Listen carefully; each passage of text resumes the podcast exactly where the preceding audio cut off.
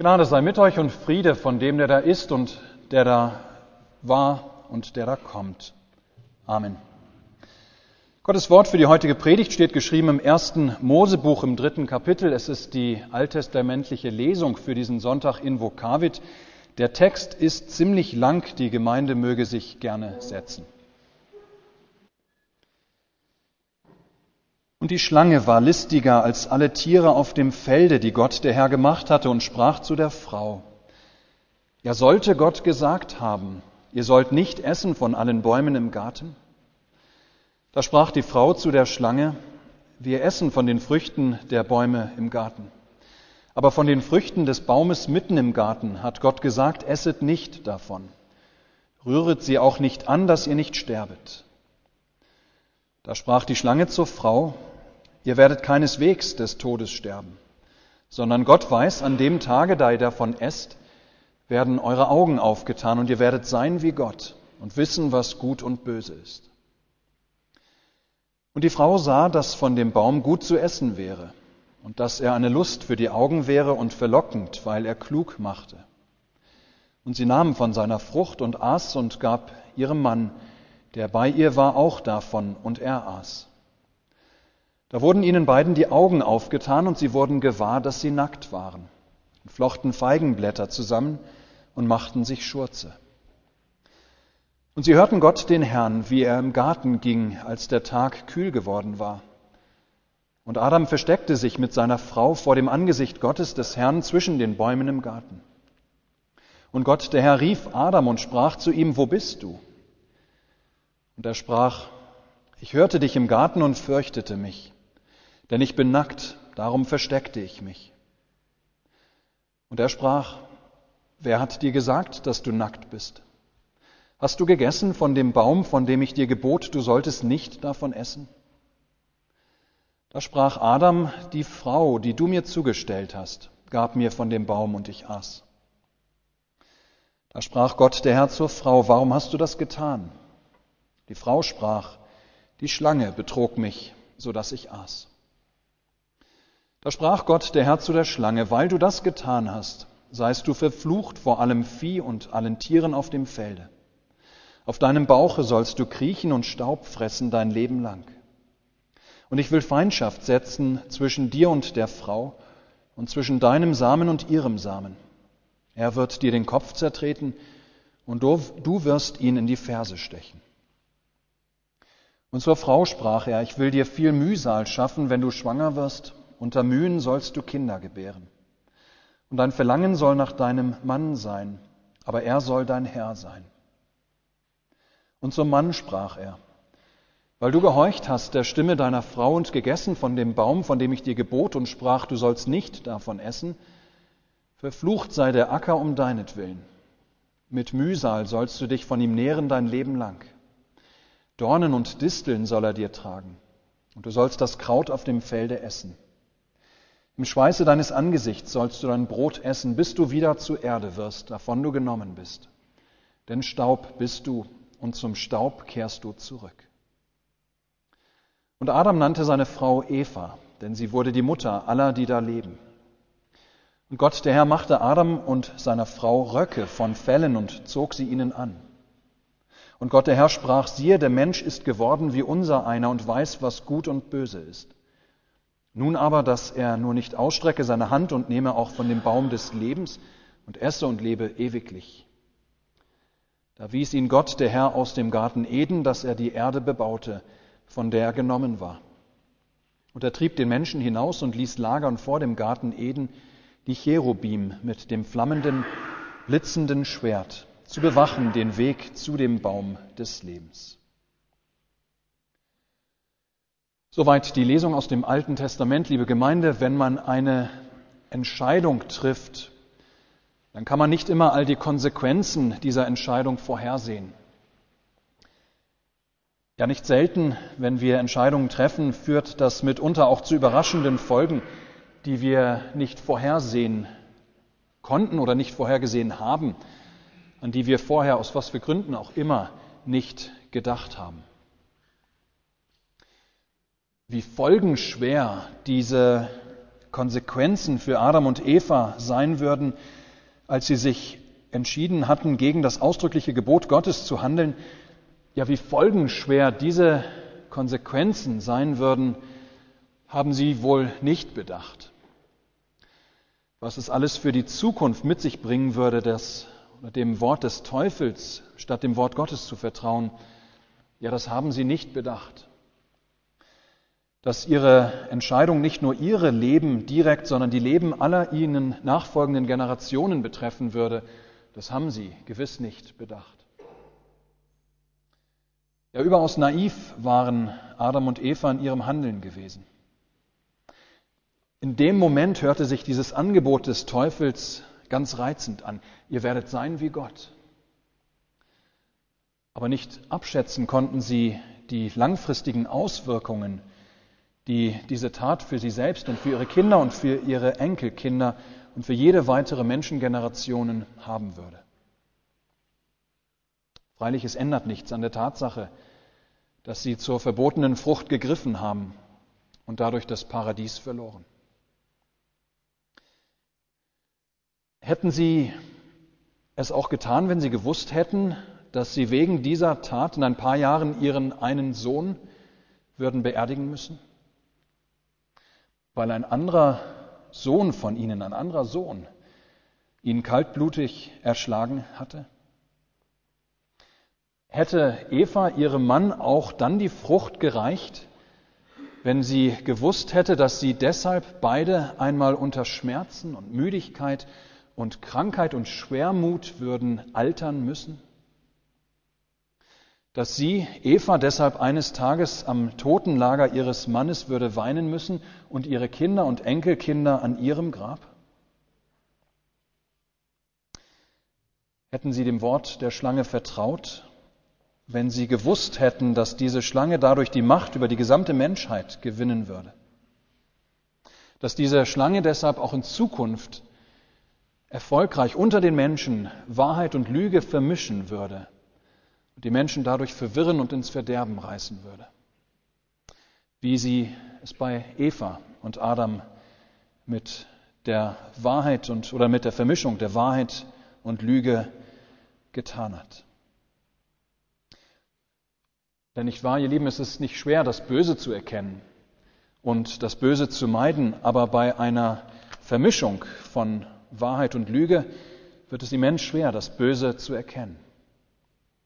Und so gebraucht der Satan bis heute erfolgreich diese Strategie, um Menschen von Gott wegzutreiben.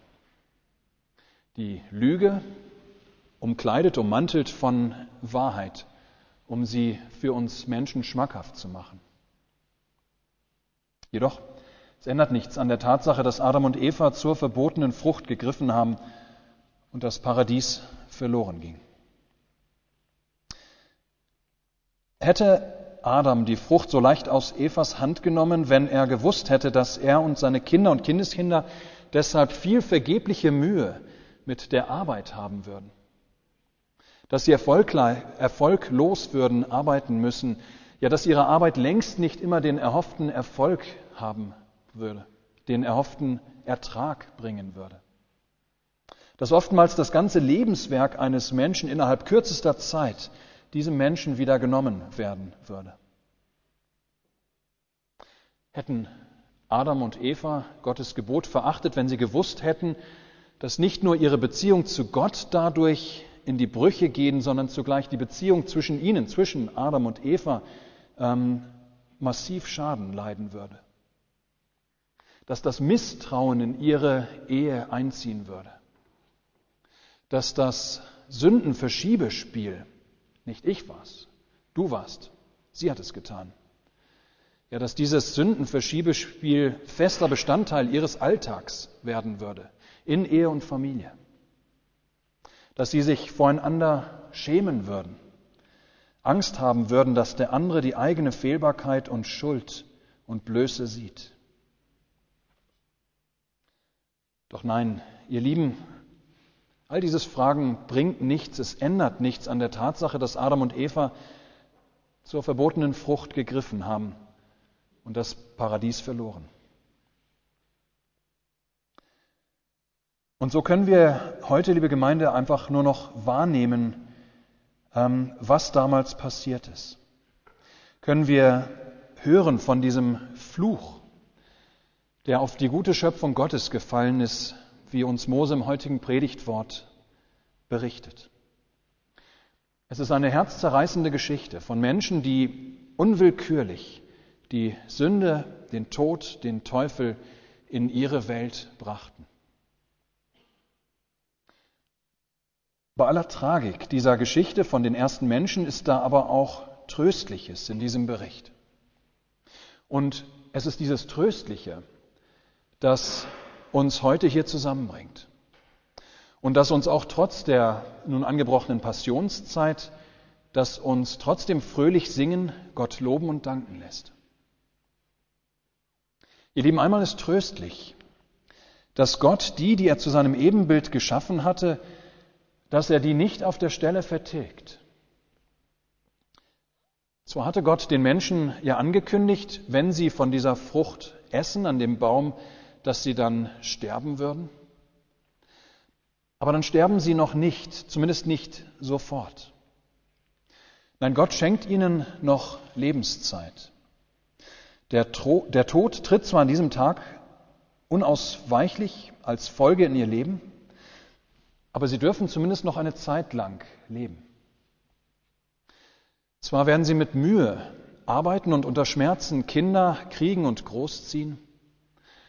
Zwar wird tatsächlich die Lüge und werden Mord und Totschlag und Zank und Angst und Leid und Elend Einzug in die Welt halten. Aber Gott wird weiter trotzdem für Adam und Eva auch sorgen. Er bekleidet sie mit Röcken von Fellen, eine viel bessere Bekleidung als ihre notdürftig zusammengebastelten Feigenblätter. Gott behütet sie und segnet sie, so dass Adam und Eva die Eltern all derer werden, die da leben. Ja, er gibt ihnen ihr täglich Brot zu essen, indem er die Erde dieses Brot hervorbringen lässt. Und so ist es bis heute geblieben, ihr Lieben. Es ist Gottes Geschenk, dass wir alle am Leben sind und leben dürfen. Es ist sein Geschenk, dass wir zu essen haben. Es ist sein Geschenk, dass wir Dinge zum Anziehen haben und Häuser. Dass wir ein Auskommen und ein Einkommen haben. Dass wir das haben, was wir zum Leben brauchen. Und meist sogar noch viel mehr als das.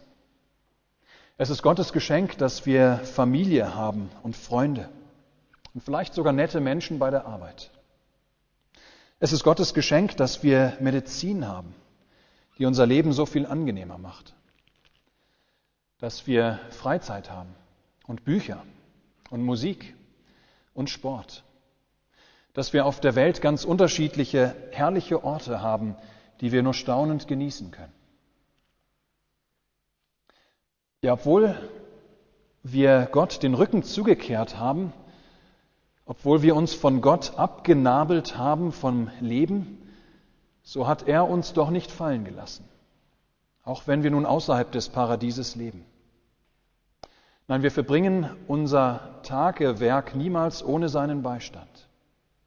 Ob ich im Büro arbeite oder zu Hause meine Familie versorge oder den Ruhestand genieße, ob ich im Geschäft irgendwo schwitze oder ob ich mit den Händen arbeite oder vor allem mit dem Kopf, ob ich vor Ort bin oder auswärts mich engagiere, ob ich Ruhe oder Freizeit oder eine Auszeit genieße, es ist Gott, der mich und dich in diesen Dingen erhält und segnet. Trotz aller Mühsal und allen Schmerzen, die der Sündenfall gebracht hat. Das ist das eine, ihr Lieben. Und dann gibt es noch, wenn wir genau hingucken, ja, dann gibt es sogar noch etwas viel Tröstlicheres zu hören in unserem heutigen Gotteswort. Das viel mehr ist, als dass Gott einfach nur das Leben der Menschen noch eine Zeit lang erhält und schenkt. Ja, hören wir aus dem heutigen Gotteswort noch etwas heraus, das uns erst recht Hoffnung schenkt und fröhlich sein lässt. Denn auch das Beste, auch das längste irdische Leben ist ja doch irgendwann vorbei. Ja, auch das gesündeste Essen und auch das wärmste Haus für den Winter, die beste Medizin, all das ändert nichts an der Tatsache, dass der Tod mit dem Sündenfall in das Leben der Menschen gekommen ist. Ja, und wie machtlos wir Menschen trotz der modernen Medizin dem Tod gegenüberstehen, das zeigt ja gerade der Coronavirus, der sich diese Tage auch in Deutschland anfängt auszubreiten. Ja, es ist die Erinnerung, dass doch schließlich von allen Menschen ohne Ausnahme gilt, was Gott hier sagt, du bist Erde und sollst zu Erde werden. Aber wie gesagt, ein ganz großer Lichtblick steckt, in unserem heutigen Predigtwort noch drin. Ein Lichtblick von nochmal ganz anderer Qualität. Ich will Feindschaft setzen zwischen dir und der Frau und zwischen deinem Samen und ihrem Samen, spricht Gott zu Adam und Eva oder zu Eva an dieser Stelle, Adam hört es mit. Er wird dir den Kopf zertreten und du wirst ihn in die Ferse stechen. Ja, so kündigt es Gott an nach dem Sündenfall. Und dieses auf den ersten Blick unscheinbare Wort, dieser unscheinbare eine Vers, ist ein, in Wirklichkeit ein Wort unendlicher Hoffnung. Nicht umsonst wird es das Protoevangelium genannt, das erste Evangelium, das in der Bibel erwähnt wird. Denn hier spricht Gott gleich nach dem Drama des Sündenfalls, ja unmittelbar danach, zum ersten Mal von seinem Sohn Jesus Christus und was dieser den Menschen bringen wird. Klar, schmerzhaft und grausam wird das sein, was er, dieser Nachkomme Evas, was er, der Sohn des lebendigen Gottes am Kreuz, erleben wird und erleiden wird. Den Stich der Schlange in die Ferse. Dieser Stich wird ihm das Leben kosten.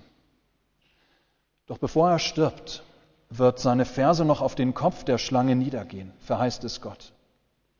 Ja, mit seinem Kreuzestod wird dieser zweite Adam den Widersacher Gottes den Kopf zertreten und damit seine Macht brechen die, den, oder die mit dem Fall des ersten Adam in die Welt gekommen war. All dieses werden Adam und Eva zu dieser Zeit, als sie dieses Proto-Evangelium, dieses erste Evangelium zum ersten Mal aus dem Munde Gottes hören, ja, das werden sie noch nicht begreifen ähm, oder haben begreifen können. Viel zu frisch war noch ihre Tat, viel zu naiv waren sie noch über das, was für Konsequenzen aus ihrem Handeln noch folgen sollte.